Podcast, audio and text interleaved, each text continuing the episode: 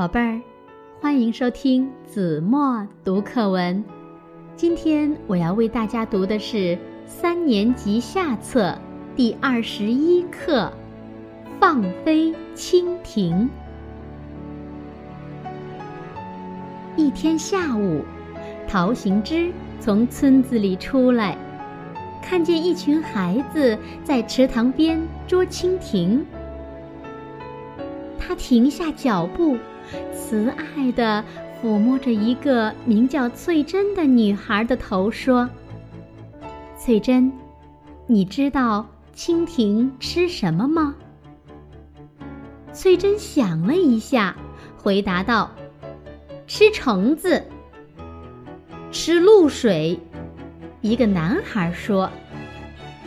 孩子们七嘴八舌地抢着说：“吃草，吃树叶。”吃泥土。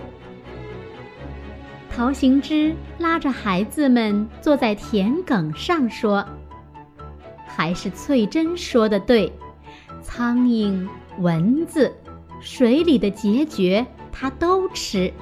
你们说，蜻蜓是不是我们的好朋友？”孩子们点点头。陶行知从翠珍手里取过蜻蜓。高高举起，阳光下，蜻蜓的眼睛一闪一闪的，尾巴一撅一撅的。陶行知又问：“蜻蜓的尾巴有什么用？谁知道？”蜻蜓用尾巴在河里点水，尾巴是掌握飞行方向的。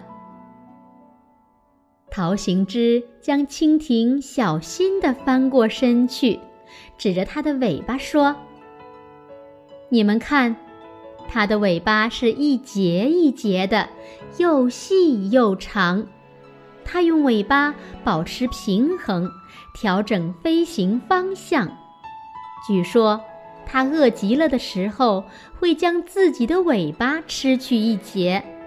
不过，以后还会长出来的。”接着，他又指指蜻蜓的头部，对孩子们说：“它的眼睛很大，结构很复杂，是由成千上万只小眼睛构成的，可以看清四面八方的虫子。”孩子们入神地听着，陶行知用商量的口吻说：“把它放了。”好不好？说着，把蜻蜓还给翠珍。翠珍看了看小伙伴们，孩子们纷纷说：“放了它，放了它，让它回家去。”翠珍张开小手，将蜻蜓往上一送，蜻蜓展开翅膀向空中飞去。好了，宝贝儿。感谢您收听子墨读课文，我们下期节目再见。